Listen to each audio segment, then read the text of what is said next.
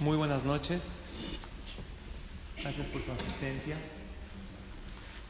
El tema de hoy se llama Lo que no ves también existe.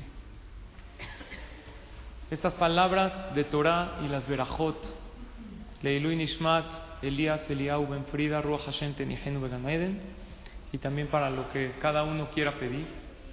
Cuando tú estudias Torah, puedes pedir lo que sea. El hecho que viniste a estudiar Torah es un gran zahut. Cada vez que vienes a una clase de Torah, piensa que estas palabras de Torah sean para verajá, para tlajá, para refuá, para aquello que tú deseas. Aprovecha cada que estudias Torah para pedirle a Hashem. Hoy vamos a hablar de una parte mística. Esa parte de la Torah que existe, pero no está tan clara. Es evidente que la Torah, explicamos en la desvelada de Shavuot, es cuando Hashem nos dio la Torah, tiene la parte, tiene cuatro partes: Shat, Remes, Drash y Sod. La parte, la que podemos entender, la parte que se insinúan cosas en la Torah, la parte del musar bonito, aquellas anécdotas que escuchamos de Jajamí, pero está el Sod. ¿Qué es el Sod? La parte secreta. Lo que no entendemos bien, esa parte de energías, influencias, mal de ojo, que quiero hablar de hoy, de ese punto. Hoy tocaremos el tema de cómo podemos influenciar a los demás, ya sea con nuestro pensamiento, con nuestra mente y principalmente con nuestra vista, lo que es el Ainara.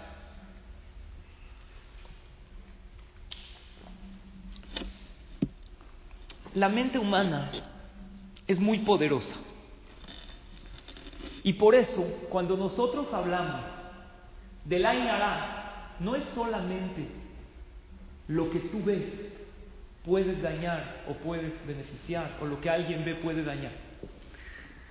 Es también la mente. El ojo solo no daña. Es la mente humana lo que podría provocar algún daño, y voy a explicar. ¿Quién me puede decir cuál es la traducción literal de Ainara? Ojo malo. Ojo malo, traducción literal. Ainara, ¿alguna otra? ¿Qué es Ainara? ¿El Ainara existe o es un mito? ¿Existe o no? Claro que existe. Está en el Talmud, está en la Torah incluso. Vamos a decir varias pruebas de eso. ¿Están todos de acuerdo que la traducción de Ainara es ojo malo? ¿Hay alguien que tiene otra traducción? Literal, no explicación. Ainara, ojo malo O mal de ojo. o mal de ojo. Déjenme decirles que esa no es la traducción de Ainara. Traducción. El que sabe hebreo bien, Ainara no es ojo malo, es ojo del malo. Ojo malo es Ain Ra. El ojo es malo. Ainara significa el ojo del malo. ¿Qué significa? Que una persona con malicia ve lo del otro y le afecta. Vamos a estudiar cómo funciona. La mirada no influye sola. La mirada de la persona influye junto con el pensamiento negativo. Y esto hay que entenderlo, porque yo puedo entender que un golpe puede dañar al otro. Si yo le pego a alguien, lo daño, lo lastimo. Incluso si yo hablo mal de alguien, eso también puedo entender. El rey Salomón dice en Mishle, Mavet Bejaim Beyada Lashon, el habla beneficia y afecta. Yo puedo decirle a alguien una palabra y beneficiarlo muchísimo. Si hablo bien de él, lo pueden contratar a un trabajo, incluso puedo hacer un shidduch y provocar que muchas generaciones vengan al mundo gracias a una buena frase. O puedo afectar a alguien, puedo dejarlo en ruinas por una frase mala en contra de él, que eso es la Shonara. También la Shonara no es lengua mala, es lengua del malo. No es la Shonra. Entiendo que una palabra puede beneficiar, puede afectar. Si yo le digo a alguien un comentario negativo, Barmina, lo puedo acabar a él mismo.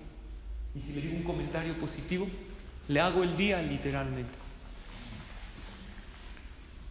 Sin embargo, hay que entender el concepto de Ainara. El concepto de Ainara, claro que es la parte de la Torah del Sod, la parte oculta de la Torah que no entendemos por qué, pero así funciona. Hoy vamos a tratar de entender un poco cómo funciona. Esto data de la Gemara en Masejet Babab atrás, en la hoja 2. Dice, Azur la Adam la Amot besadeja veró, y omedet bekamotea. Y es una alajá, no es un musar. Dice la Gemara, es prohibido observar el campo del compañero cuando está muy lleno de cosecha o frutos. ¿Por qué? Shema yazikenu behainara. Porque lo va a dañar con el mal de ojo. Y así como es en campo, aplica también en un coche. Impresionante. No lo observes con mucha envidia, con mucho celo. Pero la Gemara dice, Besadeja veró, el campo de su compañero. Nadie quisiera hacerle daño a su compañero. Pero lo increíble de la Inara es que éste puede dañar aún sin intención. Déjenme platicarles una anécdota. Había un gran jajam, se llamaba Rabbi Zalmen Meltzer. ¿Escucharon de él? Ahí repite su nombre. No te sale, ¿verdad? Yo lo estuve practicando mucho antes de la clase. No crean que me salió así a la primera, en el espejo, Rabbi ¿verdad? Hasta que lo logré decir. Rabbi Zalmen Meltzer. Este jajam era un Rosh Yeshiva en Jerusalén.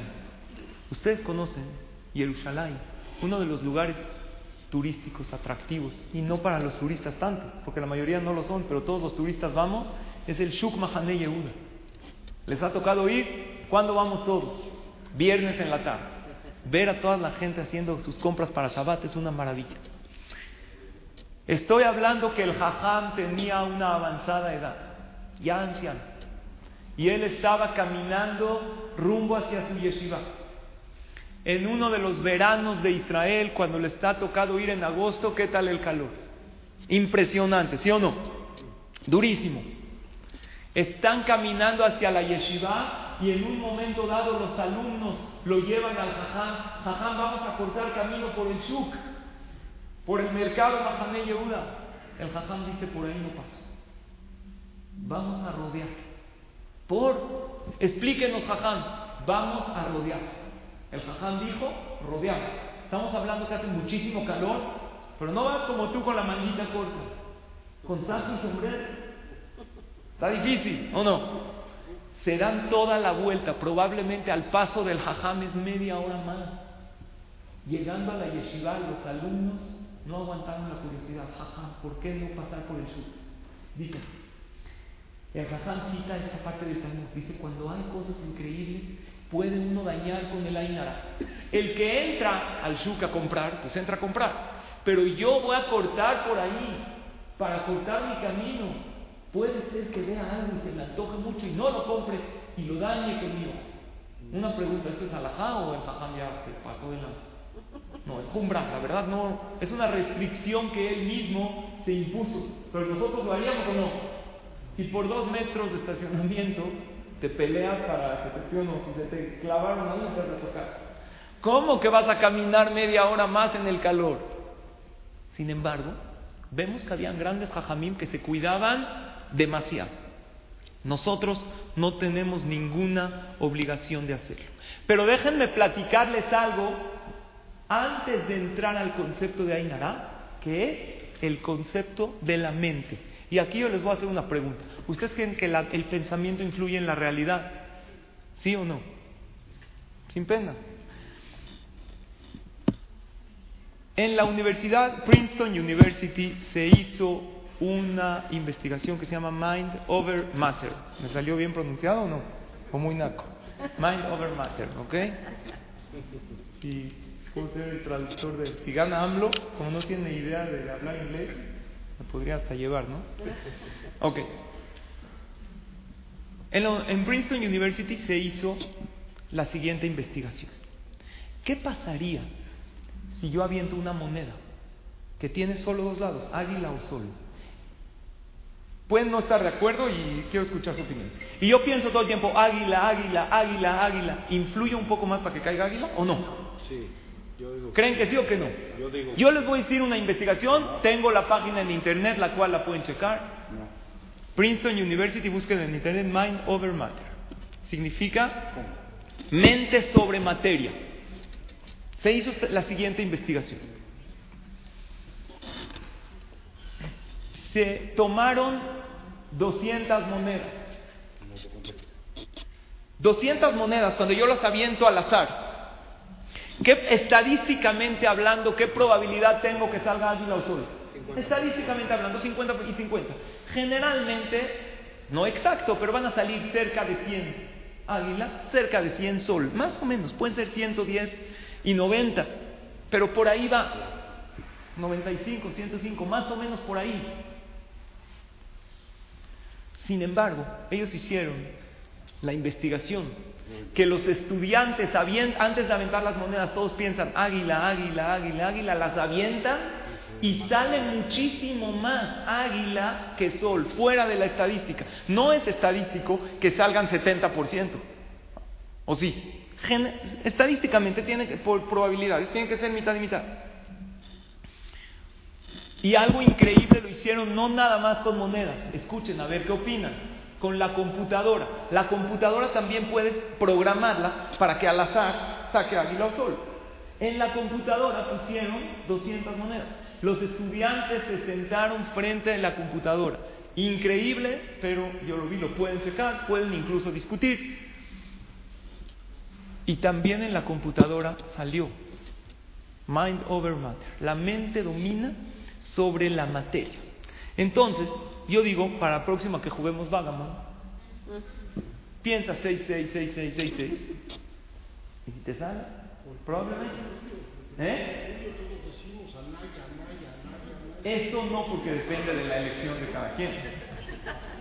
Yo creo que no sé si con el pensamiento puedo cambiar la elección, pero puedo cambiar la materia, creo que sí. Ahorita voy a un punto que puede ser que esté relacionado con lo que usted dice. O si vas al casino, ¿no? Y juegas bacará y piensas banco, banco, banco, y ganas, ya saben a quién darle porcentaje que les pasé el tip. Pero, créanmelo, a mí en el Vagamon me funciona cuando necesito un tiro de verdad, en Shabbat juego con mis hijos y, bueno, muchas veces me sale. ¿Ok? Puede ser fuera de la estadística, pero prueben. Ahora, la próxima investigación se hizo en la Universidad de Nevada. Esto es Mind over Body. Mente sobre cuerpo. Increíble. Pusieron a un estudiante con electrodos en todo el cuerpo. Este estudiante tiene electrodos que está controlando su corazón, su respiración, presión sanguínea, incluso tono muscular. El estudiante que tiene electrodos está dentro de un, de un consultorio, llamémoslo. Ah, está filmado con una cámara. Afuera lo está viendo otro. El que está dentro no sabe en qué momento lo están observando. Y el de afuera empieza a pensar en los latidos de su corazón. Y de repente estos empiezan a aumentar. ¿Están de acuerdo o no? ¿O se les hace muy zarpado? Puede ser que no. El que quiere discutir, lo entiendo. Pero tengo el dato para aquel que lo quiere checar. Vemos que la ciencia reconoce eso. Una vez alguien de Atala, y eso puede ser para lo que usted dice, que también podemos influir en las personas. Uno de Atala me dijo que si 100 personas llegan con alguien, se ponen de acuerdo y le dicen, estás muy pálido, estás muy pálido, estás muy pálido, se desmayan. ¿Creen en eso o no? Eso es diferente, porque se hace la idea. Entonces, y también la persona en su cuerpo. Está comprobado que cuando una persona dice, ya me siento mejor, y se convence que se siente mejor, entonces automáticamente el cuerpo crea defensas y anticuerpos para la infección o el padecimiento que éste tiene. Entonces vemos ya en la ciencia lo que la Torah siempre dijo, que el pensamiento influye muchísimo en la persona. Vamos a ver ejemplos en la Torah. No me traigas libros de Kabbalah ni Ahorita vemos Zohar después. ¿En la Torah hay algún concepto claro sobre el mal de ojo? Sobre el Ainara, los voy a mencionar rápidamente. Número uno, Abraham Avinu se casa primero con quién? Ayúdenme, con Sara. No tienen hijos. Como no tienen hijos, Abraham Avinu con quién se casa? Con Agar, que era su sirvienta. En eso Agar se empieza a sentir como que muy aquí. ¿Por qué? Porque dice, Batekalge virta empezó a ver como que feo acá. Mira, yo sí me embaracé. Lero, lero, candilero. Yo me embaracé y tú no. Entonces, Sara, ¿qué le pasa en ese momento? Empieza a sentir celos. ¿A quién tuvo Agar de ese embarazo? No. En el primer embarazo Agar abortó. Y eso lo dice Rashi. ¿Saben por quién abortó? Alguien le echó el mal de ojo. Sara. En el segundo embarazo, ella se embarazó y Abraham la corrió. Ahí Abraham, Sara no le pudo echar el mal de ojo y de ahí nació Ismael.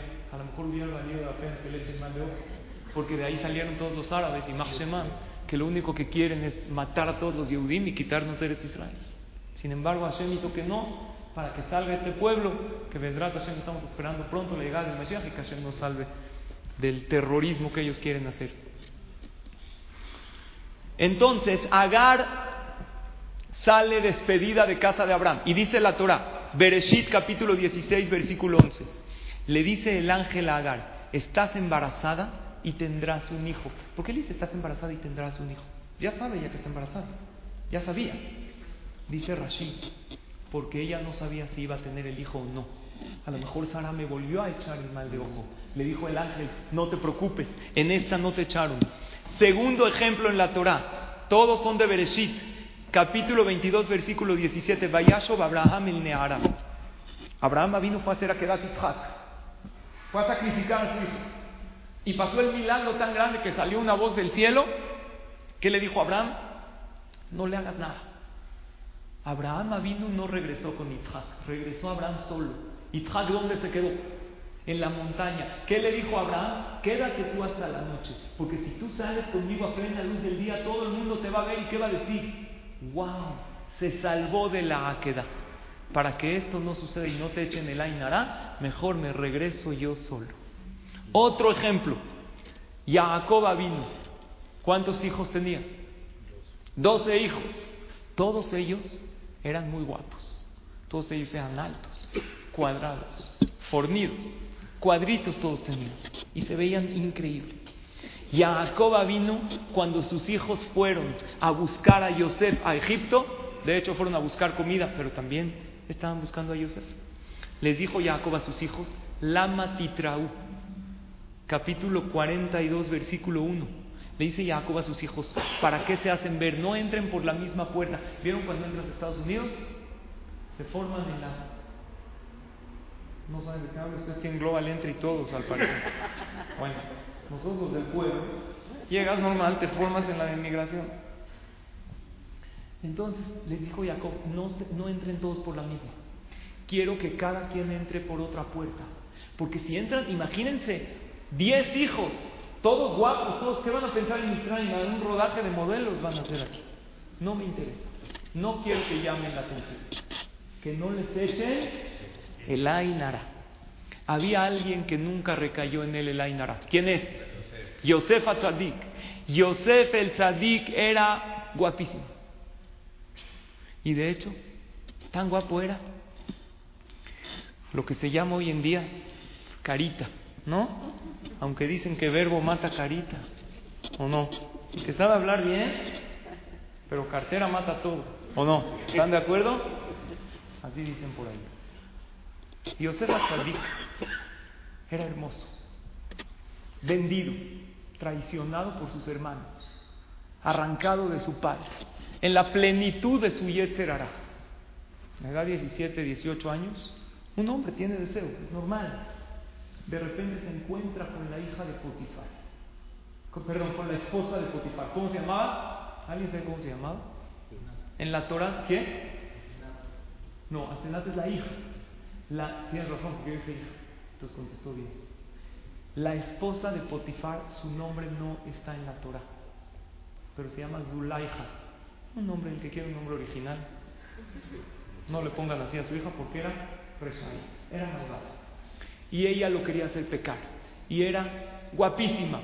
Y Josefa Tzadik, para todo el coraje de ella, no la volteaba a ver, ni siquiera la veía a los ojos. ¿Por qué? Por lo mismo que Yosef tenía ser Arán, no quería pecar con ella. Y ella se cambiaba siete veces al día. Lo que tú haces antes de salir a una fiesta, ella lo hacía en todo el día. Siete veces se cambiaba. Y Yosef no la volteaba. Y ella le decía, te voy a, te voy a quitar los ojos, si no me volteas. Yosef decía, Hashem o Dios es el que da Te voy a meter a la cárcel si no pecas conmigo. Y Dios le decía, Hashem Matira Surim. Dios es el que salva a los prisioneros. Y así lo amenazaba. Y un día sus amigas la vieron a ella desesperada. Le ¿por qué estás tan desesperada? Por Yosef, ya, Yosef, Yosef, todo el tiempo dices, Yosef, ¿qué puede tener? Ya, está guapo y ya. Y ella dice, no, quiero que lo vean. No saben el sufrimiento que tengo. Tengo un esclavo inmensamente guapo y ni siquiera me voltea a ver. Invita ella a sus amigas y cuenta el Midrash que les da ella a sus amigas unos etroguín, para el caso unos limones, con unos cuchillos filosos para que preparen una ensalada. Y a la mitad de eso ella le llama, le dice, Yosef, ven para acá. En ese momento llega Yosef y ella sin sentir se empiezan a cortar los dedos. Y la sangre de la belleza de Yosef se bloquea. La sangre está fluyendo. Les dice, volteen a ver sus dedos. Están entendiendo lo que yo estoy sufriendo. Y Yosef fuerte, no la voltea a ver. Porque Yosef no es que es haram ver a una mujer, para nada lo es. Pero si uno sabe que al verla puede pecar, claro que tiene que cuidarse. Y Yosef estaba en una categoría que sabía que si no se cuidaba podía llegar al pecado. Y ahí, a Kadosh Barujú le dice a Yosef, por el zehut que cuidaste tus ojos, nunca vas a ser dañado por los ojos de los demás. Y aquí tenemos el primer tip que nos dan los jajamín. Cuando uno cuida sus ojos de ver lo que no es de uno, y no solo lo inmoral, cualquier cosa que no te pertenece, no lo veas con celo, con envidia. Así tú te cuidas de que no seas dañado de regreso. Incluso hay un pasuk que uno puede decir para salvarse del Ainara, que es Ben porat Yosef, Ben porat Aleain, Bereshit 49, 22. Un hijo hermoso es Yosef, es un hijo bello que está por encima del ojo. Y por eso nosotros le damos la verajá a los hijos, también a los novios, que se multipliquen como los peces dentro de la tierra. Los peces tienen algo muy interesante. Los peces, el que tiene una pecera se puede dar cuenta que no tienen párpados. Los peces no cierran los ojos. Los peces duermen con los ojos abiertos. Hashem hizo que en el mar la vida es más sabrosa o no. Pero hay algo en el mar muy interesante, que no se ve nada de los peces. Entre las olas y el tono del mar con la arena hace que esté totalmente opaco. ¿Por qué no se ve toda la maravilla? Porque los peces están ocultos del ojo humano y por eso pueden poner miles de crías a lo largo de su vida, principalmente los ovíparos. Dicen que los peces que viven en peceras, que sí están a los ojos humanos, viven menos, aunque están en mejor clima, con mejor comida, porque están con el ojo humano expuestos. Una de las segulot muy grandes para Ainara es el ojo del pescado. Comerlo, ¿lo han comido o no? Yo sí. Está rico, como gelatinita, de hecho sabe Pero principalmente tenerlo. Lo de los ojos no son ojos alargados, la que tiene pulsera de ojitos. ¿Tienen o no?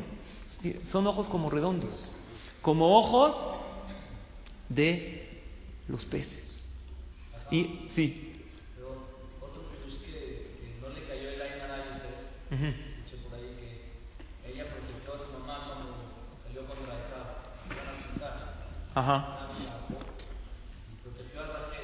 Yosef. Usted pasó a Rachel para que esa no la vea. Wow. Excelente, excelente, excelente. Saúl Zuli está diciendo un pirush muy bonito, No nada más canta hermoso, también sabe mucha Torah. Está diciendo un pirush hermoso que Yosef salvó que no sea vista su mamá por Esab, porque él la tapó. Por lo tanto, su mamá Rachel lo bendijo que él también no sea dañado por los ojos de los demás. No nada más eso. Esto es un pasú, tal vez así, había un jajam en el tiempo de la Gemara guapísimo, ¿Cómo se llamaba? Rabbi Yohanan. Este jajam era tan guapo y se paraba ahí expuesto para que todo el mundo lo vea. Incluso se paraba fuera de la tevilá, así la Gemara cuenta para que las mujeres lo vean y tengan hijos guapos. Lo que la mujer después de la tevilá influye en sus hijos. Le preguntaron sus alumnos, jajam, ¿acaso usted no tiene miedo del Ainara? ¿Qué dijo el jajam? Ana de Yosef Yo soy de los alumnos de Yosef. Yo soy, sigo el ejemplo de Yosef. Cuido mis ojos de lo que no es mío. Lo que no es mío no lo veo con envidia, con celo y con deseo. Y esto es un tip muy importante que nos trae la Gemara. Por otro lado, para que no recaiga el ojo, hay algo muy interesante. La Gemara dice en Masejet Baba Metzia en la página 42.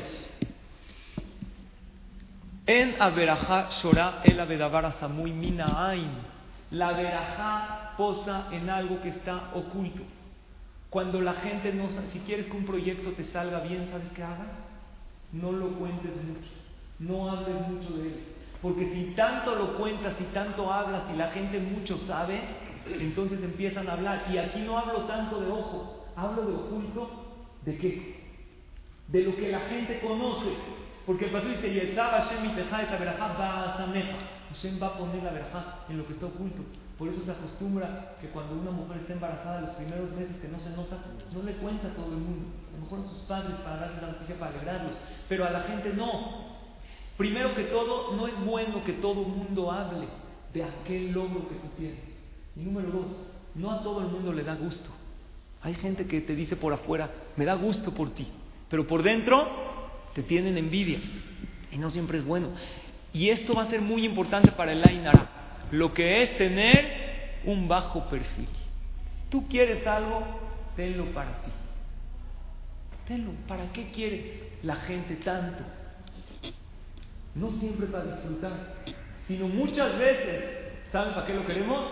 Para enseñarle a los demás lo que tenemos. Y dice el Talmud en Maseje Tamid, en la página 32, le preguntó a Alejandro Magno a los hajamim, ¿qué debe hacer la persona para vivir? Le contestaron los hajamim, morir. ¿Qué significa morir? No morir, literal, pasar desapercibido. Pasar desapercibido. Una persona que no está tan todo el tiempo llamando la atención. ¿Conocen una de las segulot de la Inara que es el Hamse? ¿Qué es el Hamse? El 5, la letra G, la manita, ¿de dónde salió? ¿Saben de quién salió? De Jacob vino. Jacob vino. En un momento dado se encuentra con quién? Con su hermano Esab. Y su hermano Esab, ¿qué ve? Que Jacob tiene muchos hijos y tiene cuatro esposas. Y le dice Esab a Jacob, oye, ¿y todos estos quién son? Dice Jacob Avinu, Bereshit, capítulo 33, versículo 5, Hailadim, Asher Hanan Elohim Los niños. ¿Por qué dice Hailadim? Los niños con G. Niños. En hebreo se puede decir Yeladim. La G, dicen los Fajamim, que Jacob vio que Esab tenía el ojo muy pesado. Como dicen, ¿no? Hay gente que llega, nos echaron el ojo. ¿Cómo? Una pareja recién casada. Todo estaba increíble. Nos fuimos de luna de miel, todo de maravilla. Llegamos, nos empezaron a pasar cosas. Me pasó un caso. Esto no está bien, la casa mal. Nosotros creemos que nos echaron el ánimo. Incluso luego ven la película de la boda y dice, ¿ves como tu tía nos está viendo todo el tiempo así? Con ojos de búho en la jupa. Ella Te dice que nos casamos el 5 del 5 a las 5 de la tarde y no y en realidad no siempre se atribuye al Ainara. Hay una pareja donde hay shalom entre ellos, aunque los vean, no hay Ainara que entre, que penetre. Pero lo que pasa es que no siempre hay shalom y a veces puede haber una ruptura y ahí es cuando sí, podría entrar. Jacob vino y dijo Hailadim con G y de ahí dice el Ben Ishai que es muy bueno tener una letra G de plata, principalmente dice el Ben Ishai, que protege la Ainara. La plata representa siempre a qué? Al Hesed, al favor a la benevolencia. Es blanca, también según la Kabbalah. La G, ¿por qué sería segula de Ainara? ¿En qué me.? No estamos hablando de abuelita, estamos hablando de Ben un gran cubano. Tener una letra G de plata consigo salva y protege del Ainara. Podemos explicar, la letra G representa la Torah, los cinco libros de la Torah. No hay protección más del Ainara que estudiar Torah. Tú vas a una clase de Torah, no tienes idea con cuántos ángeles protectores sales de esa clase, sales de ese lugar. La Torah es lo que más protege a la persona. Por lo tanto, Jajamim dicen, no sé si lo dicen Jajamim, pero sí parece un Jajam. Dice, nunca grites tu felicidad tan alto, la envidia tiene el sueño muy liviano. No, hay que enseñarle al mundo. Yo sé que es difícil, porque hay veces nos gusta que la gente vea lo bien que vivimos. Sin embargo, tenemos que salir de esa carrera de quién vive mejor. Y si tú estás contento con tu vida, ¿para qué quieres que todo el mundo sepa? Vive tu vida feliz, disfruta de lo tuyo. Mucha de la infelicidad que tiene la persona no es por lo que tiene, es por los demás, que no valoran lo que él da. Pero si tú pondrías a una pareja solitis en una isla solitaria, serían felices, no se comparan con nadie. O pondrías a uno solo. Una vez una señora le preguntó a su esposo, ¿qué te llevarías a una isla solitaria? Le dijo, una foto tuya. Dijo, ¿qué? ¿Para extrañarme? Dijo, no, para verla y asegurarme de no regresar jamás. Haz de salón, ¿no? No es el caso. Pero bueno, si una persona estaría solo, tendría mucho menos problemas. El problema es que él no valora, él no ve lo que yo tengo. Hay una anécdota que dice, eran tan felices que no lo publicaban en las redes sociales. Había antes gente así, que disfrutaban solos las cosas que ellos tenían. Ahora vamos a, aprender algo muy profundo. ¿Cómo daña el mal de ojo? ¿Cómo? ¿Cómo yo al ver algo? Ya explicamos que la mente puede afectar a otro. El mal de ojo. ¿Qué pasa cuando yo veo a alguien? ¿Cómo lo puedo llegar a afectar? Tenemos que saber una regla, que es muy dura pero cierta. Hashem actúa hacia alguien que hace sufrir a los demás. Eso es una regla. Si alguien hace sufrir al otro, ¿qué dice Dios? Te metiste con mi hijo, yo me encargaré de ti. Por eso, siempre hay que cuidarse muchísimo de los sentimientos del compañero. ¿Cómo se sienten los demás con tus palabras, con tus acciones? ¿Están de acuerdo con esa regla? ¿Están de acuerdo que es esencial en el judaísmo? Que hay que cuidarse eso que hago, lo trato con pinzas a mi compañero, respuesta es sí. ¿Por? Porque se siente mal. Ahora, una pregunta. El que hace sentir mal al otro sin querer, ¿también Dios actúa?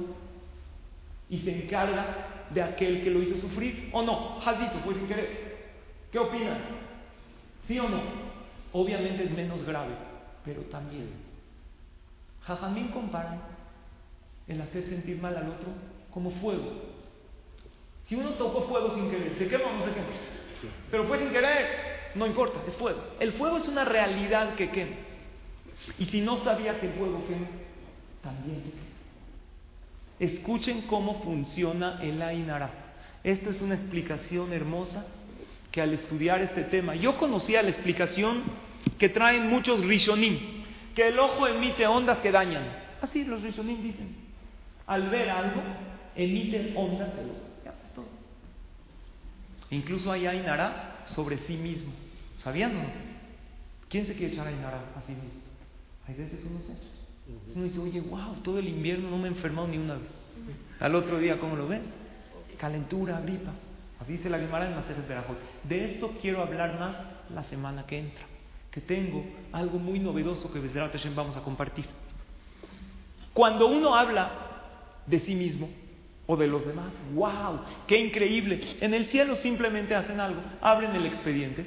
Uno dice, wow, no me he enfermado desde hace mucho. Oye, yo nunca he chocado. Al otro día, pa. Pasa, no siempre, pero a veces. ¿Qué pasa? En el cielo abren el expediente y ven si realmente lo merece o no. Y como generalmente a nadie nos gusta que nos abran el expediente aunque estemos perfectos. ¿Estás de acuerdo que no te gusta que te caiga el SAT? Aunque tengas todos tus impuestos al día y todo, incomoda. Nadie queremos. ¿Sabes cuándo te cae el SAT? Cuando alguien habla de ti demasiado. O cuando alguien se impresiona demasiado de todo lo que tiene. Por eso yo digo, qué bueno que nuestra vida no es tan perfecta. Qué bueno que la casa no está increíble. Qué bueno que este piso no quedó igualito al otro, mejor. Y si se rompió algo, ¿qué crees? Mejor. Para que no esté tan increíble, ¿para qué quieres que todo el mundo diga, qué increíble vida tiene esta persona? Y voy a decir algo que a veces duele. Qué bueno que tiene un golpecito el coche nuevo. ¿Cómo ahora no? Qué bueno. ¿Para qué quieres sacarle los ojos? No se lo hagas, ¿eh? no salgas y No. Y a las mujeres les fascina, no lo hagas. Pero si ya pasó, ya, Baruch Hashem, ¿para qué una vida tan perfecta atrae muchas miradas? Y esas miradas no siempre son con todo cariño. No siempre la gente le encanta tu éxito. Hay una explicación maravillosa, que cuando alguien envidia, él está sufriendo. Y por lo tanto Hashem se encarga de aquel que lo hizo sufrir. O sea, yo voy con un coche increíble y paso por mi amigo, baja, wow, vean el coche que compré. Increíble, él da dos vueltas, capota así de simpático, da vueltas, lo ven la piel, qué maravilla. Y me dice, está increíble que lo uses con salud. Pero por dentro, ¿qué está pensando? ¿Por qué? ¿Por qué él y yo? ¿Por qué Dios no me lo mandó a mí? Y no le da tanto gusto. Cuando yo lo estaciono en mi casa, un niño un poco aburrido decidió que con una llave va a hacer todo el coche. ¿Por qué pasó? Porque en el momento que él dijo, wow, él me envidió. ¿Quién fue el causante de la envidia? Yo. Oye, pero fue sin querer, no importa. Yo hice que él sufra. ¿Qué hace Dios conmigo? Me abre el expediente en el cielo. Y dice, tú hiciste sufrir a tu compañero. Ahora, pero no hice nada. ¿Que no puedo tener un coche? Lo hiciste sufrir. Es fuego. Entonces, ¿qué hay que hacer? Lo primero a tu nivel. No tengas algo muy fuera de lo normal. Y si Baruch Hashem lo tienes, no tienes que postearlo en todas las redes sociales. Tuviste un viaje increíble, disfrútalo con tu familia. Cuida un perfil bajo normal. Hay una anécdota increíble en la Torah de dos mujeres que estaban casadas con un hombre. Hoy en día no se puede, no se emocionen. Jajamim lo prohíbe, pero la Torah lo permite. ¿Ok? Nunca me gustaron las prohibiciones de Jajamim. ya lo firmamos todos en la que tú vas que nos vamos a casar. Este hombre tenía dos mujeres. Una se llamaba Haná, otra se llamaba Penina. Haná era estéril, no tenía hijos. Penina tenía hijos. Penina le dolía por su, eh, ¿cómo se llama? Llama en hebreo, por su esposa, la esposa de, de su mismo esposo. No sé qué palabra Compañera de esposo, su rival. En hebreo se llaman tzara. Tzara son sufrimientos, porque es, es difícil. Entonces Haná era una tzadeke y ella pedía mucha tefilá. Pero un día Penina sabía algo, cuando nosotros sabemos la vida cambia, que cuando uno pide tefilá de todo corazón logra muchas cosas. Y muchas veces lo sabemos, pero no siempre lo hacemos. Pero el que sabe pedir y rezar de corazón, Shema Israel, lo que puede lograr en la vida.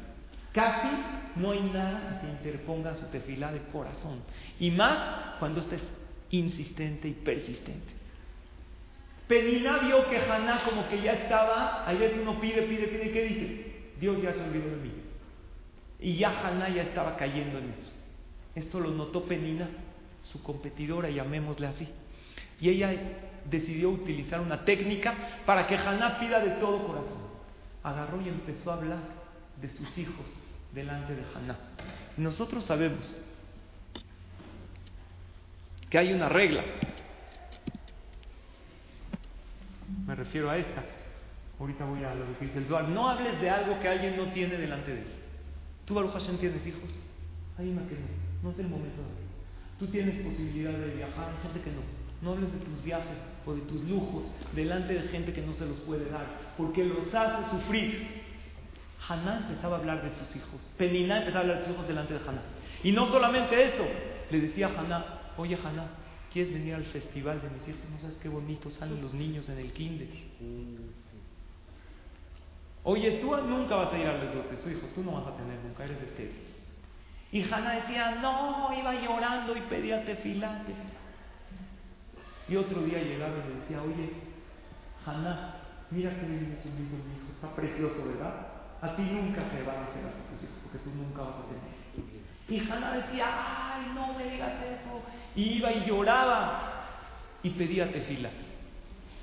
Funcionó la técnica de Penina. La Gemara dice Penina leshem shamayim mitkavna. Penina lo hizo leshem shamayim. No lo hizo para hacerla sufrir. Lo hizo para que Haná pida tefila de todo corazón. ¿Y qué crees? ¿Funcionó o no? Funcionó. Pero pasó algo muy triste. cada hijo que le nacía a Haná, fallecían dos de penina. Así pasó. ¿Por qué? Oye, pero fue el Shem Shammai, lo hizo con intención. Tan es así que funcionó. Sin embargo, no se hace sufrir al compañero ni con buenas intenciones. Por lo tanto, Jajamín dice, es algo que la persona tiene que cuidarse. Cuando uno tiene algo muy grande, muy especial, que el otro no puede darse el lujo, que no lo enseñe. Porque el otro jaldito sufre. Y el Zohar Akadosh dice, al ver algo bueno de tu compañero, bendícelo. Cuando tú eres el que ves, bendícelo, pero trata que esta verajá sea de corazón. Por lo tanto, tenemos lo siguiente. Tenemos consejos para no dañar al otro. No veas a los demás con envidia. Tienes que tener fe emuná, que todo lo que los demás tienen, cuando tú eres aquella persona que podría llegar a dañar, llénate de emuná que cada persona tiene lo suyo y lo que merece. Y si te impresionas de algo o de alguien, lo primero que tienes que hacer es bendecirlo y que esta verajá sea de corazón. Pídele a Hashem que le dé más. Y cuando tú bendices al otro, el primero que te toca, ¿a quién es? A ti. Cuando tú le deseas el bien al otro, el primero que te toca. Y cuando va a lo contrario, en la Torah se llama midá, midá, medida por medida. En el mundo le llaman karma. ¿Conocen? Y en México decimos, el que obra mal, se le pudre el tamal. Esto. Así es. Porque la persona que hace algo, le regresa. Y si uno desea bien, le va a regresar. Y los consejos para no ser dañado por el mal de ojo esta frase me gusta. El que es feliz se le nota, no critica, no envidia, no juzga, no busca pelea, no fastidia y no se muere por ser el centro de atención. Él está contento con lo que No necesita que todo el mundo vea. Número uno, conserva un perfil bajo, no llames la atención. Tener una G de plata es bueno, que es, la G dijimos representa el estudio de Torah. Cuidar los ojos, que es ven a todos con buenos ojos. Existe algo que es el color azul claro, que es bueno para el Ainara, ¿sabían o no? El color azul claro, esto lo dice la Gemara. El tzitzit anteriormente llevaba un, color azul claro. Ya concluye. El color azul claro se llamaba tejele. Hoy en día no se conoce. Hay quien dice que sí lo tenemos, quien dice que no. El color azul claro, hay una ley en la psicología que se llama asociación. ¿Qué es? Que cuando yo veo algo lo asocio con algo. El color azul claro se asocia con el cielo. Así dice la Gemara. El cielo se asocia con Hashem. Y Hashem Sé que Él es el único que Él manda exactamente a la persona lo que necesita y que nadie le quita nada a nadie y que nadie le da nada a nadie si no lo merece. Y eso una persona se llena de fe. Por eso hay una expresión que se dice contra el Ainara en árabe que es mashallah. ¿Han oído mashallah? No se escucha que la palabra mashallah es una palabra compuesta de dos cosas, Michel Hashem. Todo es de Dios. Automáticamente cuando ves algo de alguien, dice, si Hashem lo bendijo, que lo disfrute. Hay algo que dice el Talmud que ya es tarde para entrar, que dice así. No voy a entrar al tema, lo digo por arribita, que la persona que teme del Ainara, existen segulot que no entendemos cómo funcionan, que ponga el pulgar de la mano derecha con la mano izquierda y viceversa, así. ¿La han oído? Esta Dice la Gemara, esto protege del Ainara. ¿Por qué protege? Hay motivos, no voy a entrar, ya es tarde. ¿Conocían esta? La trae la Gemara en Masejes Berajot.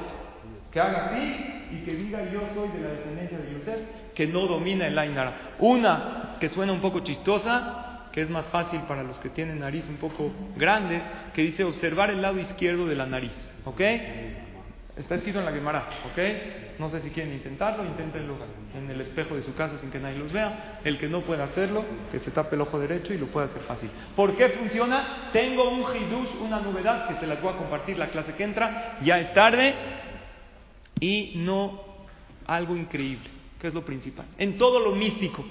Esto es sueños, brujería, ainara, cualquier cosa mística, dice la Gemara, mande lo capin, lo El que no se obsesiona no le afecta tanto. Es verdad que existe. Desentenderse por completo del mal de ojo no es correcto porque está en la Torah. Pero no fijarse tanto en el mal de ojo porque afecta. No te obsesiones tanto. Normal. Estudiaste el tema, Bedrat Hashem, la clase que entra lo vamos a complementar, pero no obsesionarse todo el tiempo, me está viendo, me echó el ojo. No, estudia Torah, ten emuná, ve a todos con buenos ojos y Bezrat Hashem, Akadosh Baruj te va a dar a ti, a toda tu familia, mucha verajá, mucha atzlajá, Akadosh Barujú, sabe tus virtudes, Hashem sabe lo que tienes, no necesitas enseñárselo al mundo entero, disfrútalo tú con tu familia, gracias por tu atención, que seamos bendecidos con todas las verajot de la Torah, que sean estas palabras, Leilu Nishmat, Elías, Eliyahu Ben Frida, Ruach Hashem Tenihenu Beganaiden, pasen a decir también una verajá que sea Leilu Nishmato, gracias a todos y a todas por su asistencia y por su atención, nos vemos la semana que entra a la misma hora vamos a tratar de este tema y muchas cosas más que va a estar muy interesante. Gracias por la atención.